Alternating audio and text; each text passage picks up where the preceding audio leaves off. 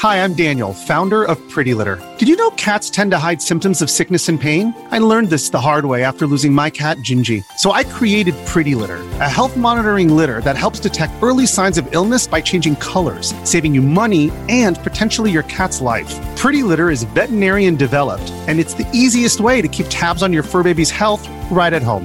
Go to prettylitter.com and use code SPOTIFY for 20% off your first order and a free cat toy. Terms and conditions apply. See site for details.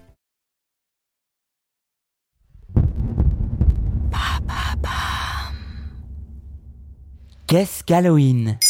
Merci d'avoir posé la question. Halloween, ce n'est pas le moyen de répondre au téléphone à Hawaï.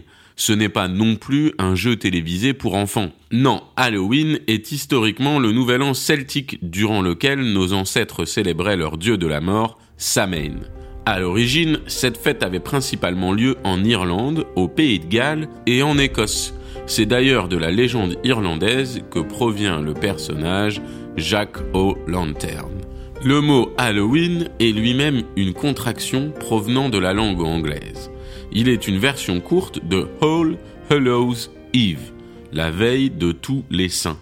À la base, la Toussaint avait lieu après Pâques, mais au 8e siècle, le pape Grégoire III décida de la déplacer au 1er novembre pour christianiser la fête de Samhain.